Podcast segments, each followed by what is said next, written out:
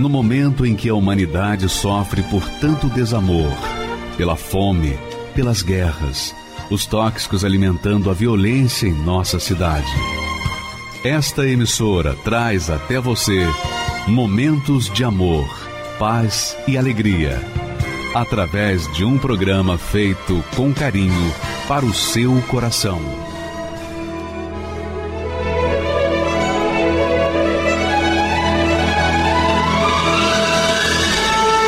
E agora, com você, a Palavra Amiga do Bispo Macedo.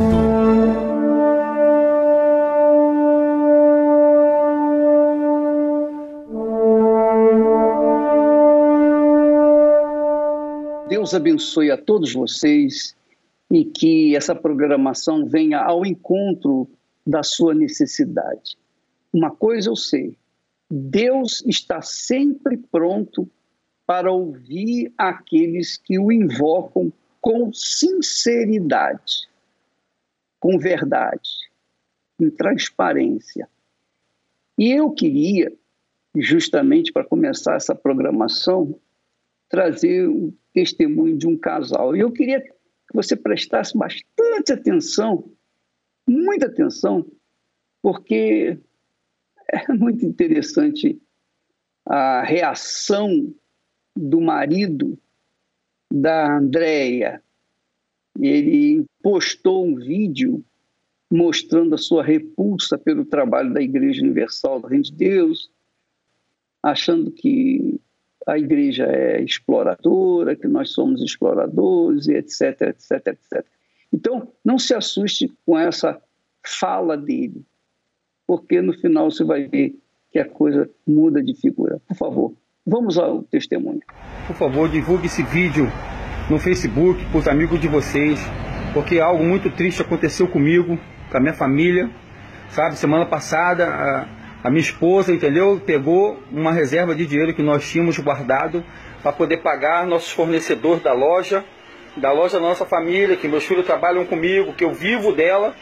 E no momento de surto, porque eu só posso entender que é surto, que ela pegou o que não é dela pegou que é meu, de dinheiro que eu tenho guardado, que eu tenho pago meus fornecedores, e deu na Igreja Universal do Reino de Deus. 30 mil, que não é dela, que era meu, do meu trabalho, para pagar meu cimento aqui. O casamento tá acabado. Ela pegou o que não era dela. Eu tenho quatro filhos, eu tenho uma filha que eu tenho que mandar agora para Flórida, que é jogadora. Eu não tenho dinheiro para comprar a passagem dela mais. Devolve o meu dinheiro, que é meu. Meu nome é Andréa Mares e eu era empresária do ramo da beleza quando eu conheci o Reginaldo. E quando eu conheci o Reginaldo, logo em seguida eu fiquei grávida, tive a nossa primeira filha. E ali a gente começou um relacionamento. E Reginaldo sempre teve envolvimento também com outras mulheres. E começou a ter envolvimento com outras mulheres. E aí acabei que ele foi para a igreja e eu fui para a igreja também. Mas o foco dele, na realidade, não era é, Deus, até porque quando ele queria mesmo que ele prosperar na vida financeira, como não estava acontecendo as coisas do jeito que ele queria, do jeito que ele imaginava, ele acabou saindo da igreja e com isso ele acabou se envolvendo com uma outra pessoa. Era uma pessoa que ele do nada ele chegou em casa e ele disse que a partir daquele dia ele não ia estar mais em casa com a família, uma vez que ele era muito voltado para os filhos, porque nós temos quatro filhos, né? Ele sempre foi um pai muito presente. E ele, literalmente, ele virou a cabeça por essa pessoa. E eu encontrei Alguidar na porta da loja dele um dia. E logo depois daquilo ele começou a chegar em casa muito diferente, transformado. Falar: não, eu, eu não posso mais ficar aqui, eu vou embora de casa e vou morar com essa pessoa.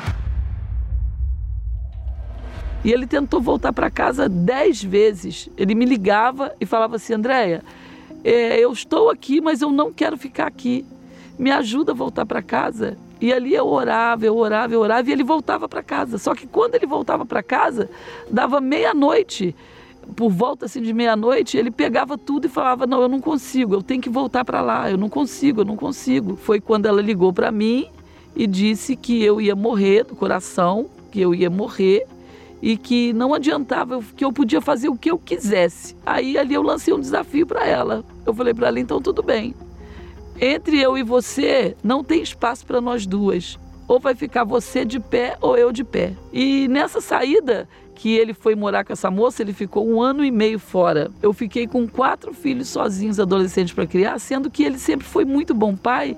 E eu tinha uma filha que era muito dependente dele, jogadora de vôlei e campeã até brasileira de vôlei. Teve um dia que eu realmente eu, eu tive uma revolta, porque a, a minha cunhada ela me ligou e ela disse assim: Olha, está o, o Reginaldo, todo mundo na casa do meu irmão, estão se reunindo lá, todo mundo na piscina, almoçando e uma festa lá na família com ela junto.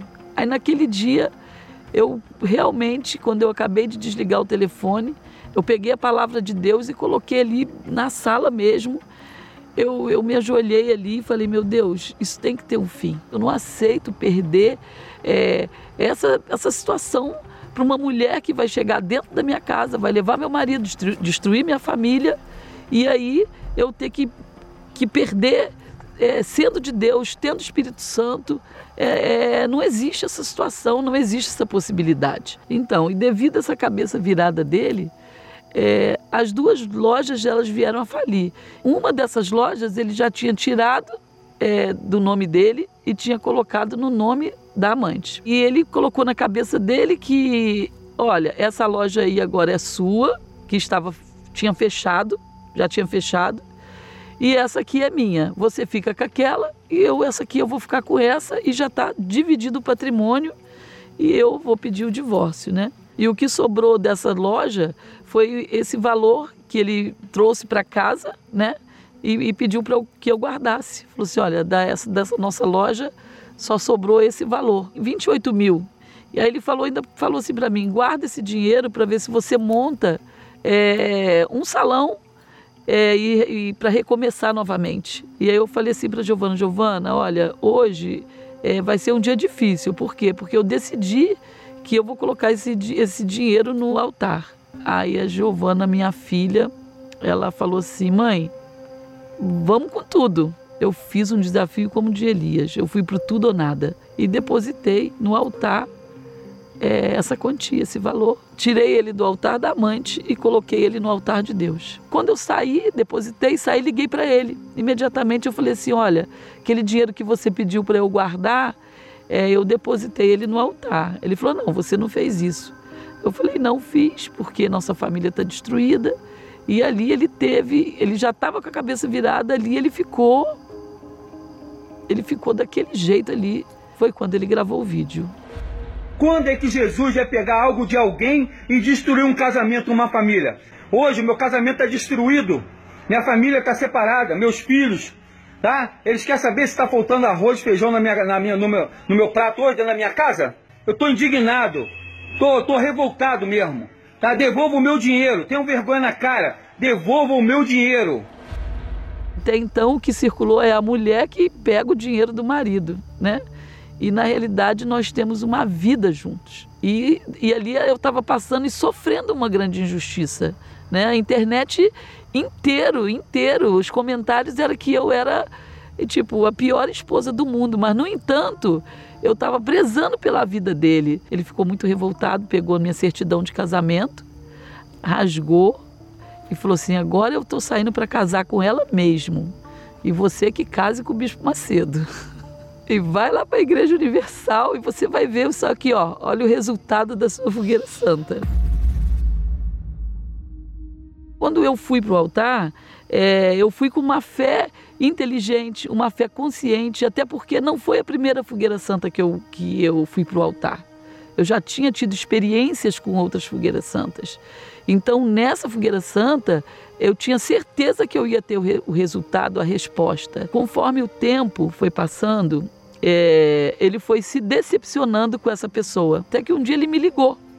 Ele me ligou e falou assim: Você tem razão. Eu tenho razão por quê? Ele tirou uma foto. Olha o que, que eu encontrei dentro da carteira dela. Eu vi uma foto minha, desse tamanho assim, né? E lá estava escrito assim: Eu te amarro, eu te boto debaixo dos meus pés. E ali ele teve consciência que ele estava vítima daquele ritual ali. Aí eu nem consegui dormir. Eu sei que no dia seguinte eu fui na Igreja Universal, pedi um pastor, e que ele olhasse aquilo, ele falou que era um, um trabalho de feitiço, mas eu sei que ali para mim foi um despertar. Ele voltou para casa e eu aceitei, obviamente, ele em casa para cuidar dele, para ajudar ele a caminhar, indo na igreja, ele dormia, eu orava ele, eu ungia ele todas as noites e com o tempo ele foi mudando. E aí ele começou a, a vir todo dia para a igreja. E ele começou a ter essa entrega dele, foi ele com Deus e automaticamente começou a me tratar melhor, começou a, a, a, me dar mais respeito, entendeu? Aquela palavra amor que tinha sumido da boca dele, é, bebê, amor, eram palavras de carinho que ele tinha comigo antigamente, né? Essas palavras voltaram para o nosso relacionamento, tipo, oi bebê, já acordou? Coisas que tinham sumido.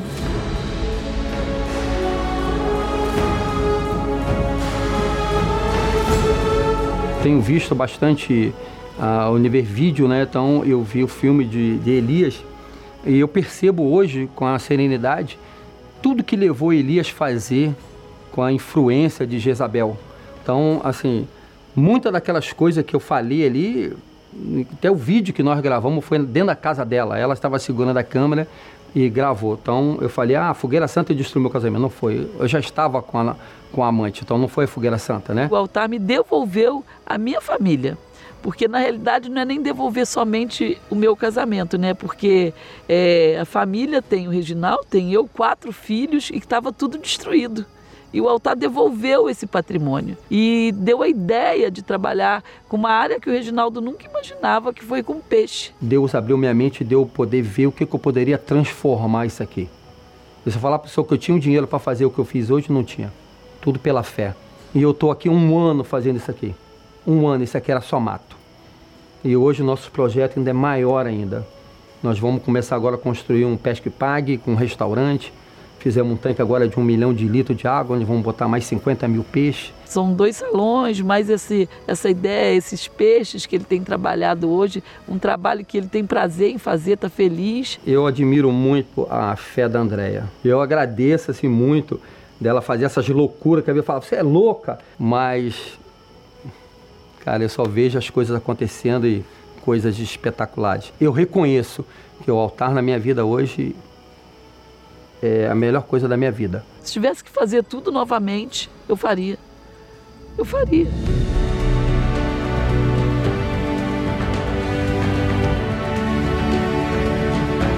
Falar do Espírito Santo é. Sem ele eu não teria. É... Eu não, não teria conseguido. Com certeza absoluta. É, eu não estaria aqui com família, entendeu? Porque o Espírito Santo é tudo. O Espírito Santo é, é força.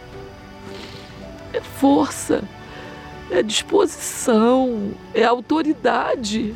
Eu gosto muito hoje de ir na igreja, de buscar o Espírito Santo. E quando o bispo lá faz o apelo, né, eu, eu sinto dentro de mim é, é, um carinho de a gente chegar lá e poder dar uma oferta, comprar um jornal, é, ajudar a obra de Deus. E eu vejo as pregações, aí eu penso assim comigo, como eu pensei daquele aqueles vídeos que passou do Bispo Macedo, dele roubar e trama, isso, aquilo. Mas a gente pensa hoje assim, precisava esse homem estar tá indo, subindo um monte, gravando mensagem todo dia. Se ele fosse essa pessoa mesmo que muitos falam que ele rouba isso, aquilo, e não precisava fazer mais nada. Então, assim, eu acho que eu tinha que fazer esse vídeo e pedir perdão e por todas essas pessoas que viram e se deixou levar. E eu espero que esse vídeo possa tomar a mesma proporção daquela época que eu falei aos meus amigos, as pessoas viralizem, vamos botar para ferrar em cima da Universal. Então hoje eu peço que possa viralizar mais do que naquela época.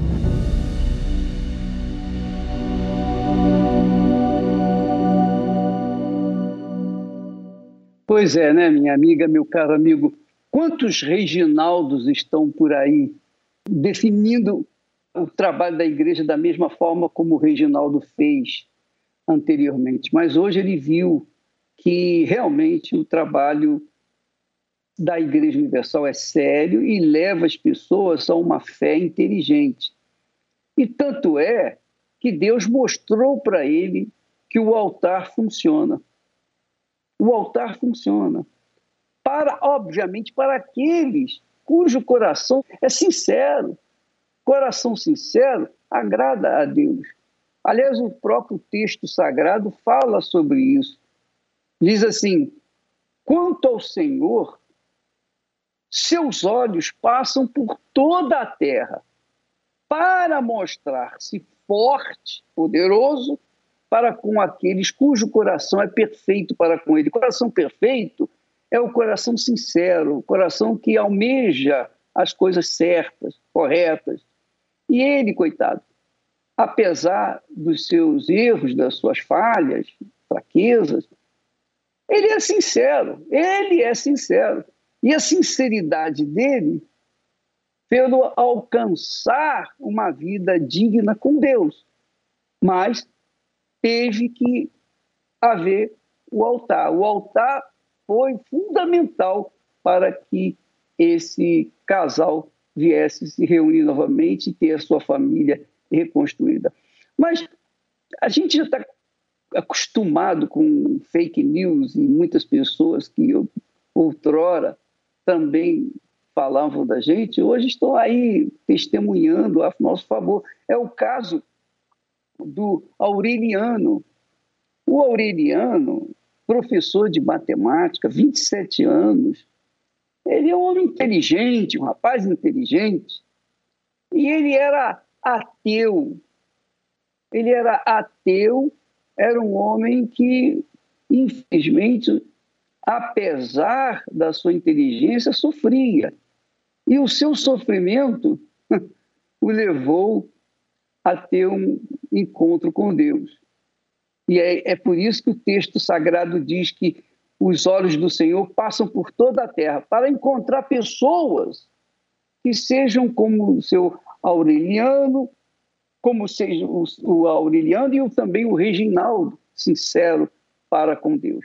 Então, nós vamos agora assistir o testemunho do Aureliano como ele pensava e o que ele pensa hoje da Universal. Vamos assistir. Meu nome é Aureliano Neto e eu sou professor de matemática. O meu preconceito contra a Igreja Universal se deve ao fato de eu ter virado ateu devido a diversos problemas que aconteceu na minha vida durante a minha infância. Eu criei um ódio pelos cristãos, em particular. E a minha tia, ela era da Igreja Universal. E eu chamava ela de fanática, porque a forma que ela falava. E conforme eu fui crescendo, eu via que as pessoas davam ofertas, falavam do dízimo. E eu falava, para que, que a igreja precisa de dinheiro? Se Deus existe e tudo, para que, que Deus precisa de dinheiro? Então eu criei esse, esse ranço, pode-se dizer, contra a igreja. E quando eu era criança, quando eu trabalhava com meu pai, ele sempre ouvia a rede Aleluia. E quando chegava aquele horário, não lembro bem ao certo quando falava, rede, aleluia. Nossa, me viu um ódio dentro. E o bispo Macedo começava a falar, na hora eu virava os olhos, tipo, nossa, de novo, de novo esse homem falando. Qualquer que seja o seu problema, olha só o que Deus tem prometido, ou tem falado, ou tem chamado aqueles que estão sofrendo neste momento? Para mim, o Bispo Macedo era só mais um ladrão. Tinha muitos comentários que falavam que ele tinha mansão em outros países, falava que ele lançava diversos livros. E eu falava, lá, ele é um homem rico, tem de tudo e fica falando aí as coisas para as pessoas, assim, aproveitando de pessoas pobres, de senhor, de senhora de idade, pessoas que não tem nada, fica dando para ele e para mim isso não entrava dentro de mim. Isso eu falava, não, não faz sentido isso. Enquanto eu recebia esses fake news, essas notícias a respeito da igreja, minha vida estava destruída. Eu estava cheio de complexos, de traumas devido aos abusos que aconteceram comigo, um vazio enorme que eu tentava preencher de alguma forma, e eu preenchia isso nos meus vícios, principalmente em jogos eletrônicos e pornografia. E para mim a vida estava perdendo sentido. E para as coisas acontecerem, eu comecei a. Eu me tornei um mentiroso patológico, controlador, obsessivo, manipulador. As coisas tinham que acontecer do meu jeito, porque se não acontecessem do meu jeito, eu me frustrava.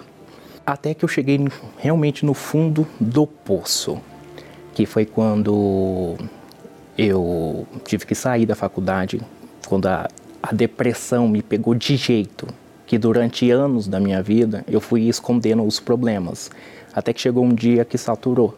Comecei a ter síndrome do pânico, comecei a chorar sem parar, eu já não estava perdendo as forças. Eu falei, vou parar a faculdade porque eu não consigo mais estudar. Vou me tratar e depois eu volto. Só que aí eu fui piorando. Eu piorei tanto que eu precisei fazer acompanhamento psicológico. Só que quando eu cheguei com a psicóloga, ela falou: você precisa de um psiquiatra porque se você não tomar remédio, a gente não vai conseguir trabalhar. Aí começou o fundo do meu poço, porque começou os testes clínicos e eu comecei a tomar remédios. E a minha primeira medicação eu comecei tomando clonazepam, sertralina e quetiapina. Comecei a tomar antipsicóticos e ansiolíticos. Só que esses remédios davam efeitos muito diferentes em mim. E aí eu comecei a surtar. Eu comecei a ter crises, e por causa de uma situação que eu falei com meus pais que tinha acontecido comigo na infância, meu pai falou que não acreditava em mim, que era que eu estava inventando história para chamar atenção. E foi aí que a minha primeira tentativa de suicídio, onde eu engoli 45 comprimidos, mais um vidrinho de clonazepam que eu tinha. E falei, é agora, chega. Fiquei desacordado por 17 horas, fui socorrido a tempo mas o final de tudo mesmo foi dois anos depois. Que eu cheguei no extremo, já vazio, não tinha mais razão para viver, não conseguia mais. E veio o pensamento: para que continuar a viver? Olha seu estado. Você, ninguém gosta de você. Você não vale nada. Você, o que, que você faz da sua vida? Você só fica em cima da cama, comendo, comendo, tá perdendo tempo.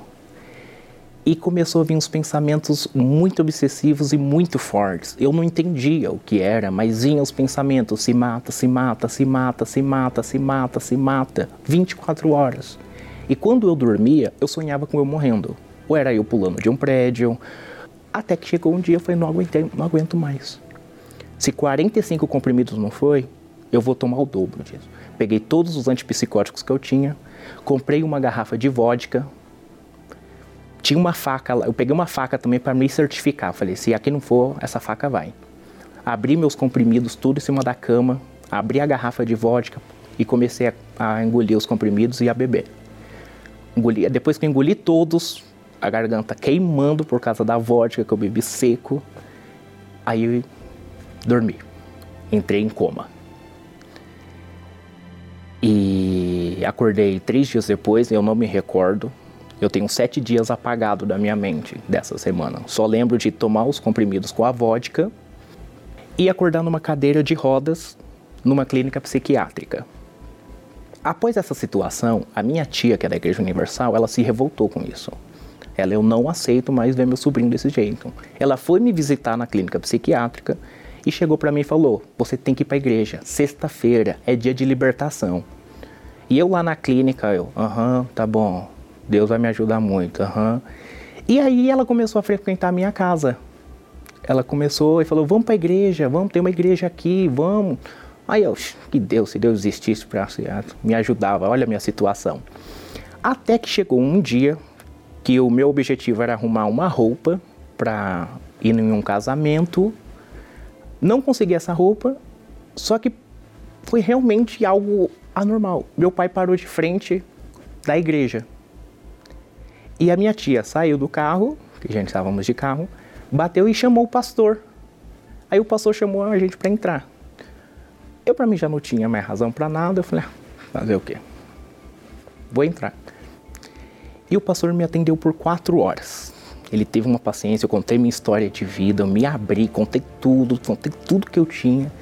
E ele falou uma coisa, um versículo, que, que fé é certeza de coisas que não se vê né, certeza de coisas que se esperam. Eu era um cara que vivia pela certeza. Eu provava por x mais y sobre raiz quadrada de não sei o que que Deus não existia. Eu era o cara da ciência. E eu vivia por essa certeza, mas essa certeza da fé, de acreditar em algo que não se vê, para mim não fazia sentido. Mas isso entrou dentro de mim de uma maneira que hoje a palavra que eu pode dizer que eu fiquei, eu fiquei perturbado. Porque isso ficou tipo, será? Eu comecei a ter dúvidas, mas a dúvida certa, do tipo, será que Deus pode me ajudar mesmo? Até que chegou de noite, eu já tinha tomado meu antidepressivo, que eu tomava uma hora e meia antes para poder dormir. E para mim, eu acreditava que só podia orar de joelhos, porque era o que eu via. Eu não sabia que podia orar de outra forma. Só que eu não conseguia ajoelhar. Meu corpo não tinha uma enfermidade nos dois joelhos. E me veio aqueles pensamentos bem na hora. Hoje eu consigo diferenciar e saber quais eram esses pensamentos que falavam assim: você está cansado, o remédio está fazendo efeito, você não pode ajoelhar, você vai sentir dor. Não faz isso não, deita logo. Olha, deita, deita, deita. Só que uma coisa muito mais forte dentro de mim fez eu me ajoelhar. E foi a primeira vez que eu falei com Deus. E eu nunca vou me esquecer dessa oração, que eu falei bem assim. Falei, Deus, parece que o Senhor é o único que pode me ajudar. Eu quero um sinal de que o Senhor é Deus. Se o Senhor realmente pode me ajudar, eu quero ver. E depois desse dia, eu nunca mais parei de orar.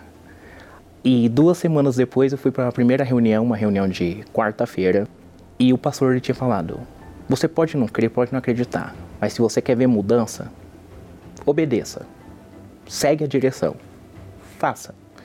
E eu falei: Vou convicto de que é isso. E nasceu dentro de mim uma fome, uma sede de querer saber mais.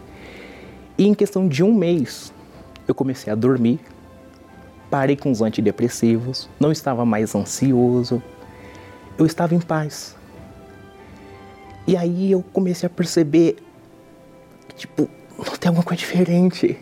Me batizei nas águas. Foi aí que eu ouvi falar do Espírito Santo. O que eu conhecia do Espírito Santo era que era Deus, Deus Pai, Deus Filho e Espírito Santo, mas eu não sabia o que era eu comecei a ver testemunhos, comecei a ver, ler na Bíblia, o pastor falava muito nas reuniões, mas falava, o que é o Espírito Santo? E eu descobri que eu precisava do Espírito Santo para me manter na presença de Deus, para poder me conectar e fazer parte.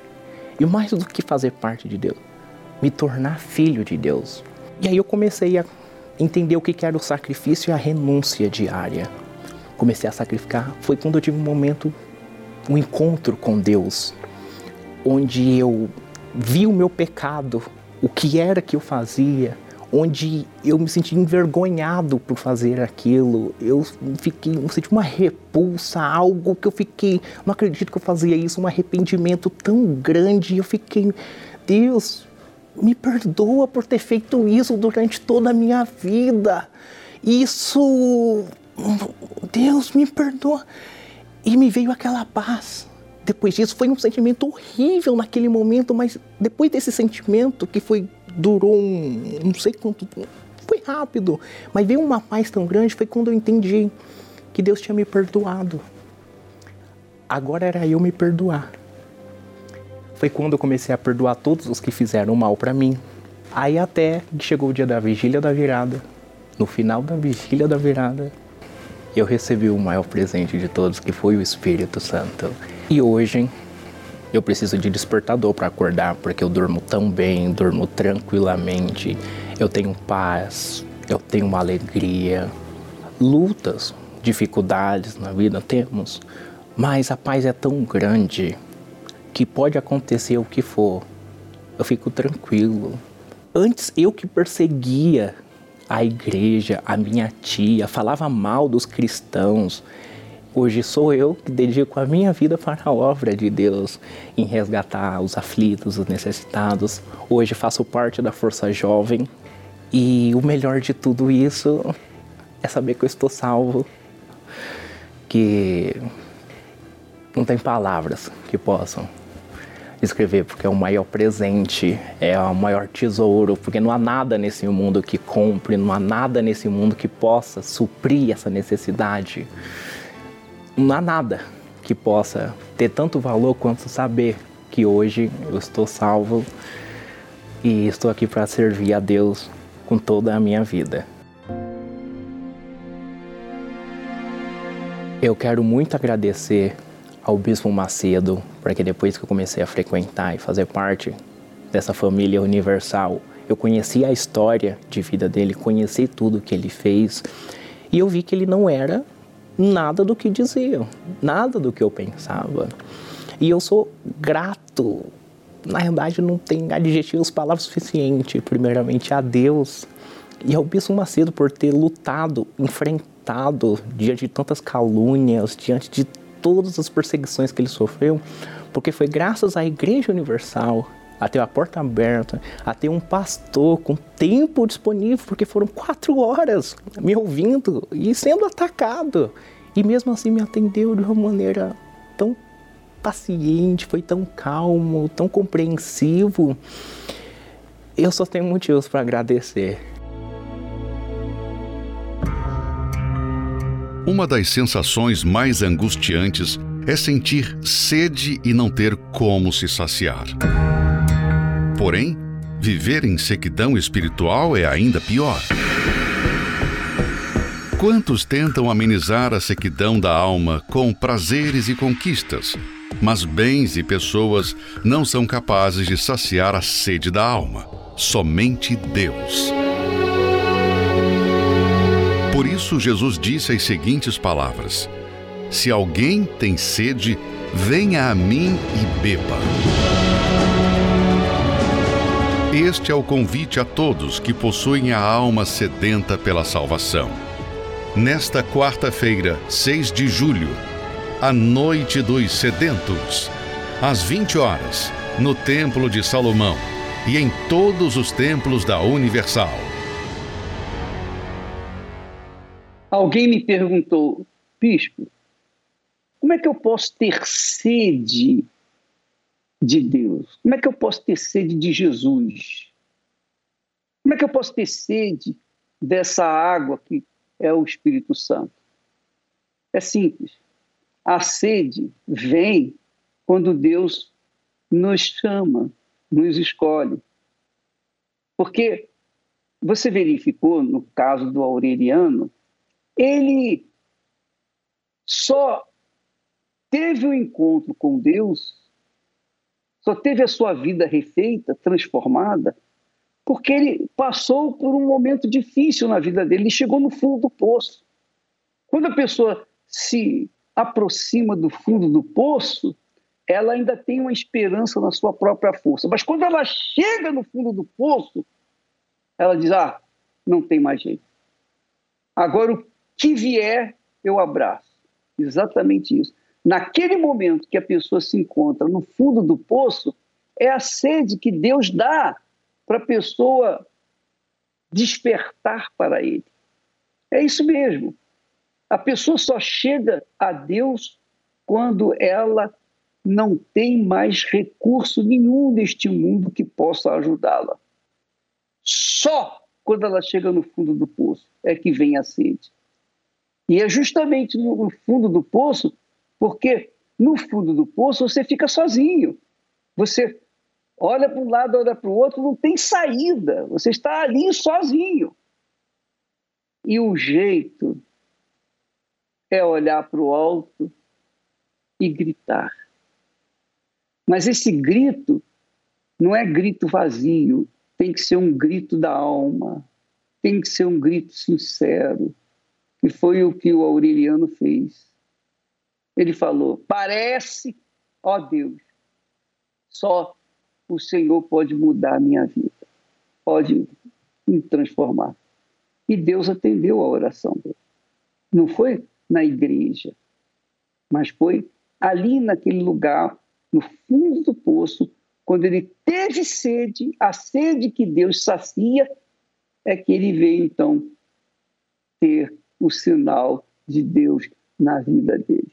Muito bacana isso. Agora, nós temos a Karina, ela tem aqui, segundo a, a matéria, ela tem também uma experiência com Deus que vale a pena você até inclusive aumentar o som aí do seu televisor ou receptor. Vamos assisti-lo. Eu só era feliz com a bebida e eu só era feliz com as drogas. Mas depois, quando eu tava eu e meu travesseiro, era que vinha o sofrimento. Eu fiquei com uma depressão tão grande que eu não queria tomar banho. Eu não queria me olhar no espelho. Eu já estava magra, eu já estava feia. Meu nome é Karina de Freitas Alvarez, tenho 26 anos. E na minha infância tinha muita briga na minha casa entre os meus pais, né? Porque meu pai, ele bebia bastante, a minha mãe também bebia, então fumava, né? Então eles acabavam brigando muito e com cinco anos de idade eles acabaram terminando, né? E com o, termo, o término deles, eu passei a morar com a minha bisavó, eu não entendi o porquê que eu não estava com a minha mãe, não estava com meu pai. Eu fui crescendo e passei a ter umas perguntas. Por que que as, pessoas, as crianças da minha escola têm o dia dos pais, vai os pais, vai as mães, e não vai a minha mãe, não vai meu pai. Então a ausência dos meus pais era me doía, né? Era algo que mexia muito comigo. Eu era muito carente, então eu buscava é, atenção em outras pessoas, né? Eu buscava atenção em amizades, eu queria ali ser o centro das atenções. Aí o tempo foi passando, né, eu com essas amizades e a gente começou a ir pra balada. A gente começou, além da bebida, eu conheci as drogas, né? MD, doce, bala. Então, assim, essas drogas, no momento, era algo assim, sobrenatural, porque era maravilhoso, né? Eu queria mais daquilo. Então, se eu fosse sair um final de semana e não tivesse a droga, eu já ficava brava. Eu só era feliz com a bebida e eu só era feliz com as drogas. Mas depois, quando eu tava eu e meu travesseiro, era que vinha o sofrimento, né? Aquele sofrimento de não ser amada, aquele sofrimento de não ser aceita, porque na minha cabeça eu não era aceita pelos meus próprios pais. Então eu sempre culpei os meus pais. A culpa de todo o meu sofrimento, a culpa de toda a minha rebeldia eram os meus pais eu conheci um rapaz, né, que eu vim assim a me apaixonar por ele, eu fiz dele o meu Deus ali, porque eu era tão carente que eu queria preencher com alguma coisa. Então não consegui preencher com bebidas, com drogas. Então eu comecei a buscar em relacionamento, né? Enfim, eu queria que ele fosse pro resto da minha vida o homem da minha vida, eu achava, né?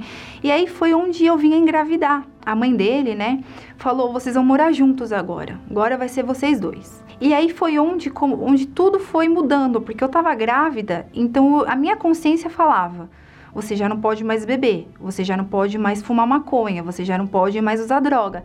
Só que ele não me acompanhou. Então, na minha cabeça, ele não queria me respeitar. Eu não entendi o porquê que ele continuava e eu parei. E aí foi onde eu comecei a, me revoltar eu comecei a ficar nervosa. Teve um dia, né, que ele estava fazendo uns eventos, ele estava trabalhando com os eventos, e ele pegou e falou assim: é, dorme na casa da sua avó, porque tô muito cansado, os eventos estão fazendo muito barulho na minha cabeça. E eu sabia que ali tinha alguma coisa errada. Eu acabei dormindo na minha avó e ele me deu um perdido, né? Ele pegou e saiu para uma festa. Eu passei a noite inteira ligando para ele e ele não me atendia. Então eu tomei a decisão. Eu vou lá e eu vou acabar com tudo, porque eu não aguento mais. Eu não aguento mais ficar em casa cuidando da minha filha, cuidando das coisas dele, fazendo papel de mulher e ele nem aí para mim, ele só querendo sair. E na minha cabeça ele tinha me traído. E aí foi onde eu terminei com ele, eu fui atrás dele, terminei com ele. E voltando para casa da minha, da minha bisavó, meu chão caiu. Porque ele era o meu Deus. E agora o que, que ia ser de mim? O que, que ia ser de mim da minha filha? Tava acontecendo comigo a mesma coisa que aconteceu com a minha mãe. E aí meu mundo desmoronou, meu chão desmoronou. Eu, eu me vi ali perdida comecei a chorar, eu não via mais sentido na minha vida. Fiquei com uma depressão tão grande que eu não queria tomar banho. Eu não queria me olhar no espelho. Eu já estava magra, eu já estava feia. Então assim, eu não conseguia ter ânimo para a vida. Eu comecei a recorrer à ajuda da minha família, mas querendo ou não, as palavras da minha família não me confortavam não me confortavam, né? O vazio era muito grande, então eu não sabia o que fazer. Que foi onde eu dobrei meu joelho e eu falei para Deus. Eu falei: "Deus, se você existe, eu não falei nem Senhor, não tinha temor nenhum. Se você existe, me arruma um emprego, porque eu tenho uma filha, eu preciso sair dessa situação. Eu estava desempregada, sem perspectiva de vida. E aí foi onde eu comecei a buscar trabalho e Deus me abençoou com o trabalho. Mas eu ainda era depressiva, só que eu já conseguia me levantar. Algo que eu já não estava conseguindo antes das minhas orações, né? Quando eu comecei a falar com Deus, foi onde ele me deu uma direção, né? Que ele conseguiu me levantar assim, mas eu ainda tinha aquele vazio, ainda tinha aquela tristeza, o, o medo do amanhã. E agora, o que vai ser de mim? Então, na rua do meu emprego, eu passava em frente à Igreja Universal. Todos os dias eu passava em frente à Igreja Universal e eu nem sabia o que era uma Igreja Universal. E algo dentro de mim falava: entra. Aí eu comecei a analisar na porta os horários. Aí eu vi que batia certinho os horários com o intervalo do meu trabalho. E aí chegou uma sexta-feira que eu entrei. Eu tava ali, eu não tinha mais nada a perder, então eu falei: eu vou crer. O pastor, ele falou: receba a paz. Aí foi onde eu recebi a paz que eu busquei a minha vida inteira. Eu busquei a minha vida inteira em bebida, eu busquei a minha vida inteira em balada, em relacionamento. Eu tive uma paz que eu, eu nunca tive na minha vida, em um único dia que eu entrei na igreja universal. Então eu saí da igreja toda feliz, com um sorriso no rosto. Então eu comecei a ir mais para a igreja, eu comecei a entender que ali era um homem de Deus falando comigo, porque tudo que o pastor falava vinha de encontro à minha vida. Então assim, meu processo de entrega para Deus foi muito rápido porque ali eu queria uma nova vida. No começo é difícil de você entender a Bíblia. Você abre a Bíblia, parece ser uma história, mas se você insistir, o próprio Deus vai falar com você, né? Então eu tive essa, essa fé. Eu falava, Deus, fala comigo. Eu comecei a ser dizimista, porque no início eu tinha, querendo ou não, apego ao dinheiro. Foi onde eu comecei a falar com o pastor. Eu falei, pastor, eu sempre fui muito sincera. Eu falei, pastor, eu me sinto bem a reunião inteira. Mas quando fala do dízimo, eu não gosto, não. Aí o pastor olhou para mim e falou assim: então faz uma prova com Deus. Você não é obrigado. Mas, se não acontecer nada, então você não seja mais dizimista. Mas se acontecer, se algo mudar, se o devorador sair da sua vida, aí você me procura e vem, e vem falar comigo. E aí foi onde eu falei, eu vou fazer esse, esse propósito com Deus. Então eu comecei a ser dizimista.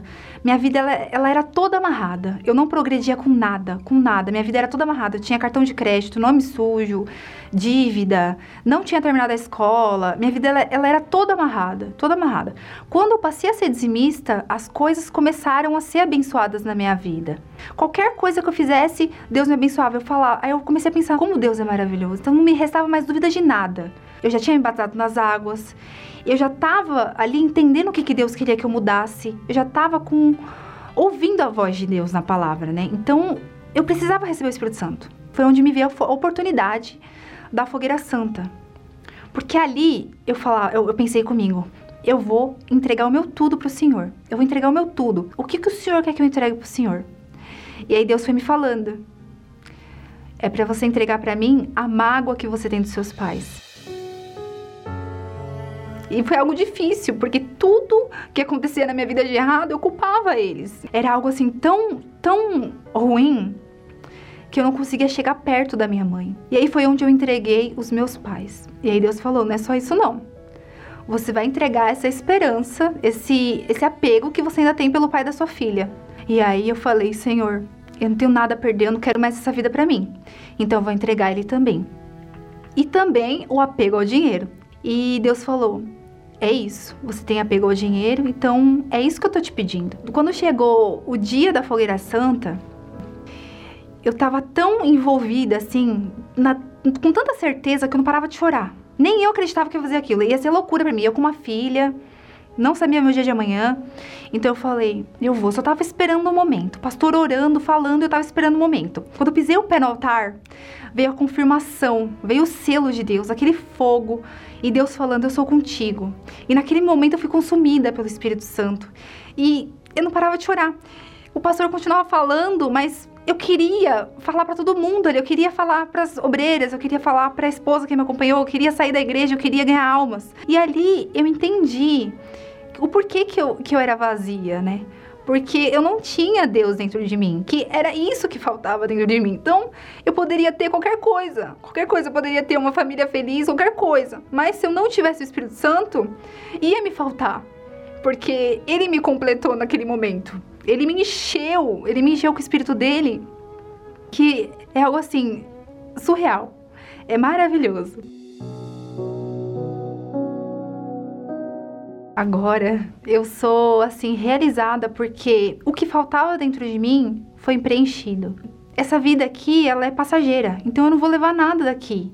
Eu entendi que existe um céu, existe um Deus que me espera que me dá direção todos os dias, que existe essa força que me dá ânimo. Então, assim, o meu prazer é falar de Jesus para as pessoas, além de me sentir amada, um amor que eu nunca conheci, que eu achava que eram os meus pais que tinham que me dar. Eu tenho esse amor de Deus, eu posso passar esse amor para as pessoas. Hoje eu consigo abraçar os meus pais. Hoje a minha mãe ela vai comigo para a igreja. Hoje eu tenho um amor um amor muito maior do que um amor de filha por uma mãe. Um amor de, de olhar para ela e saber que ela é uma alma. Ela é uma alma que precisa de Deus, assim como eu preciso de Deus. Hoje eu sou feliz, hoje eu sou uma boa mãe para minha filha, eu posso passar Jesus para minha filha, eu posso passar o caminho de Deus para ela, eu levo ela para a igreja. Hoje eu sou abençoada porque tudo que eu faço, Deus ele tem me abençoado. Eu trabalho com vendas, tudo que eu coloco Deus na frente ali, ele ele faz acontecer, ele mostra que ele é comigo cada luta eu persevero cada vez mais e Deus ele vai me mostrando, ele vai me abrindo portas, ele mostra que ele é comigo. Então hoje eu confio em Deus. Eu não temo meu amanhã. É igual o bispo Macedo fala, né, que a gente deve pedir o pão nosso de cada dia. E é isso que eu peço para Deus, o pão nosso de cada dia, porque eu sei que o amanhã ele proverá.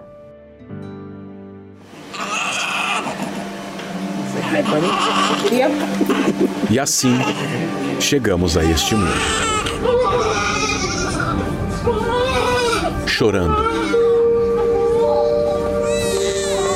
Parecia que ali já sabíamos o quão difícil seria viver nessa terra e a guerra que enfrentaríamos dentro de nós entre o bem e o mal.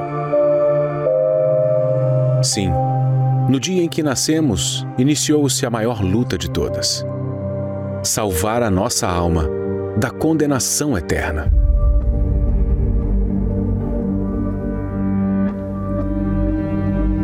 Quanta maldade.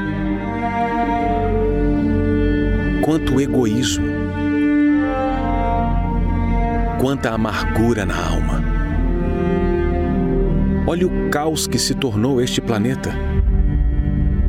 Não era para ser assim. Tudo era perfeito, harmonioso, mas o ser humano quis conhecer o mal e hoje este faz parte de sua natureza desde o dia que Adão e Eva escolheram desobedecer a Deus, o pecado se instalou no homem, que se separou de seu legítimo Senhor, Criador que o amava, e entregou o controle de sua alma a um Senhor perverso, enganador e destruidor. E o salário do seu pecado foi a morte. Como por um homem entrou o pecado no mundo, e pelo pecado a morte, assim também a morte passou a todos os homens. Por isso que todos pecaram. Do Éden aos nossos dias, o ser humano não consegue só fazer o bem. Em função do coração maligno herdado de Adão, todos já nascem escravos do pecado, avessos ao que é justo e com disposição, inclinação e tendência para o que é errado. Ninguém escapa a alma está sempre a pecar, pois suas decisões e escolhas são baseadas na voz do coração. E por conta disso, as pessoas sofrem, gemem e padecem neste mundo. E o maior engano do homem é achar que seus pequenos pecados não o levarão ao castigo eterno. Afinal, o que é uma mentirinha comparada a um estupro? O que é ver pornografia comparada a um assassinato? Eu não me sentia pecadora. Eu não me sentia é, errada. Ai, por que, que eu tenho que receber perdão de uma coisa que, que eu não acho que eu sou? O fato de ser bondoso, caridoso, não muda a condição de alma vivente. Todo o pecado é devastador. E se a natureza se mantiver terrena, a alma está perdida e condenada ao inferno, tanto quanto ao ser mais perverso da face da terra. A maioria se recusa a acreditar nisso e acha até um absurdo. Mas uma coisa é certa: no dia do juízo, teremos muitas surpresas. Ladrões, assassinos, prostitutas que se arrependeram sendo salvos e pessoas consideradas certinhas, santas e que até carregavam um cargo ou título na igreja, sendo lançadas no lago de fogo e enxofre. Não importa quem seja, a alma que pecar, essa morrerá. Talvez você ache que é uma boa pessoa e que não transgrediu nenhuma lei de Deus. Que tal fazer um teste? Considere apenas alguns dos dez mandamentos. Veja se você, ao menos uma vez na vida, já transgrediu algum deles. Primeiro mandamento: Não terás outros deuses diante de mim. Já creu em alguma entidade, amuleto ou em algum assim chamado santo? Alguém ou alguma coisa já ocupou o lugar de Deus em sua vida? Segundo mandamento: Não farás para ti imagem de escultura, não te encurvarás a elas, nem as servirás. Já houve alguma imagem numa parede de sua casa? Num cordão no seu pescoço? Em algum lugar do seu carro? Terceiro mandamento: Não tomarás o nome do Senhor teu Deus em vão. Alguma vez? Quinto mandamento: Honra a teu pai e tua mãe. Já envergonhou seus pais alguma vez? Oitavo mandamento: Não furtarás. Não se preocupe, não vamos chamar a polícia para ninguém. Décimo mandamento: Não cobiçarás a casa do teu próximo, nem a mulher do teu próximo, nem coisa alguma do teu próximo nem cobrimos todos os dez mandamentos, mas já deu para entender. Absolutamente ninguém neste mundo vive sem pecar. Então, se você reconhece que é um pecador, e se a alma que pecar, essa morrerá, logo, a sua alma precisa de salvação. O pecado é o câncer da alma, e que, se não for curado, gera a morte que é a eterna separação de Deus. Nada que o homem fizer sozinho resolve esse problema. Não existe remédio ou boas obras que o elimine. Então, como matar o que está lhe matando? Quem pode salvar a alma?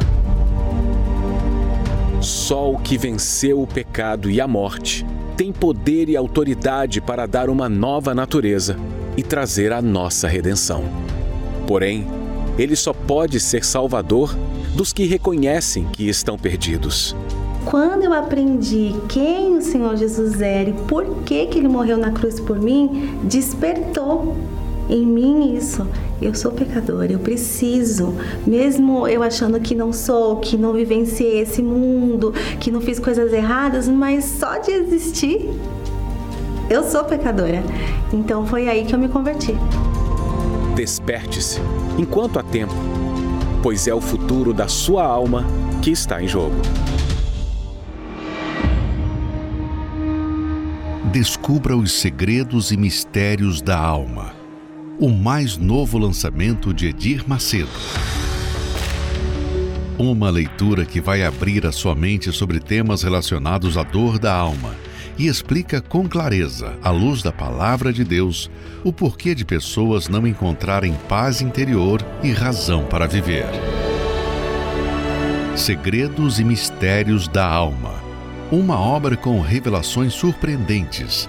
Adquira pelo site arcacenter.com e garanta frete grátis para todo o Brasil.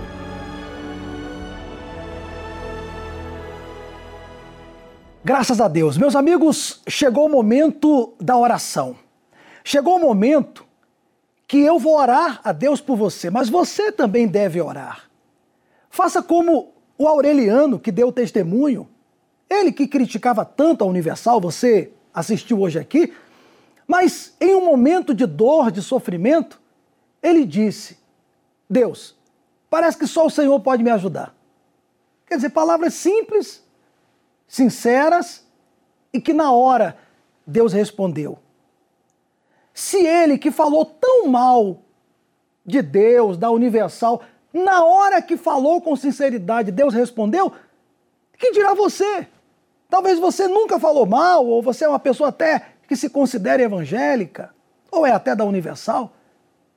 Enfim, não importa quem você seja, seja você mocinho ou bandido, se você falar com sinceridade, Deus vai te responder agora, te dando paz. Vamos orar? Se tem o um copo com água, pegue em mãos. Se não tem, não tem problema. Mas aproxime-se do seu receptor e feche os seus olhos agora. Meu Deus, o Senhor é invisível, mas é real. E o Senhor se manifesta na vida daquele que crê, como o Aureliano e tantas pessoas que todos os dias têm aqui sido apresentadas. Pessoas que viveram o que essa criatura está vivendo agora. No leito de dor, já tentaram se matar, desprezadas dentro da própria casa, infelizes, já usou drogas, já tentou buscar felicidade nas festas, achou que quando tivesse um filho seria feliz, hoje tem um filho e a tristeza continua. E assim tem sido esse mundo. Essa ilusão, as pessoas vivem em busca da felicidade, mas continuam vazias.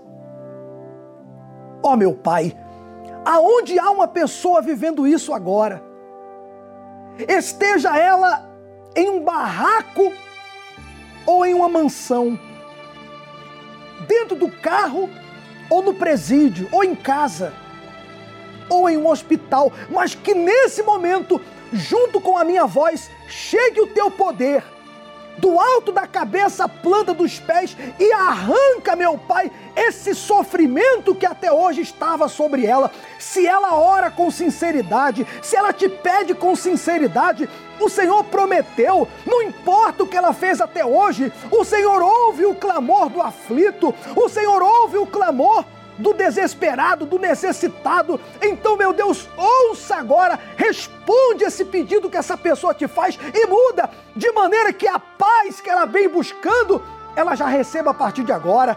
Ela que não conseguia dormir, que ela consiga dormir bem a partir dessa noite. Que ela veja tudo mudar, que os pensamentos do mal saiam, que ela comece a ver uma luz no fim do túnel, que tudo comece a mudar. Em o nome do Senhor Jesus, meu Pai, pela tua palavra, eu passo essa bênção a todos que oram comigo. Em o nome de Jesus. E quem crer, diga: Eu creio. Amém. E graças a Deus. Graças a Deus, meu amigo. Você crê? Beba da água. Deus já está aí com você e tudo começa a mudar. De dentro para fora a sua vida começa a mudar a partir de agora. Algemado por um peso. Ah, quão triste eu andei. Até sentir a mão de Cristo. Olha, você que não tem dormido em paz, você não tem tido noites de paz. Tem um versículo bíblico que diz: Deito-me e logo pego no sono. Eu determino que essa próxima noite sua será de paz. Você crê nisso? Você vai ter paz, você vai ter aquilo que nós temos. Você será uma alma em paz. Agora faça o que as pessoas que deram testemunho hoje aqui fizeram. Venha. E se você quiser a nossa ajuda, Pessoalmente, eu estarei nesta terça-feira no desafio pelo milagre urgente aqui no Templo de Salomão. 10 da manhã, 3 da tarde ou 8 horas da noite. Bom, agora é você fazer a sua parte. Deus abençoe. Jesus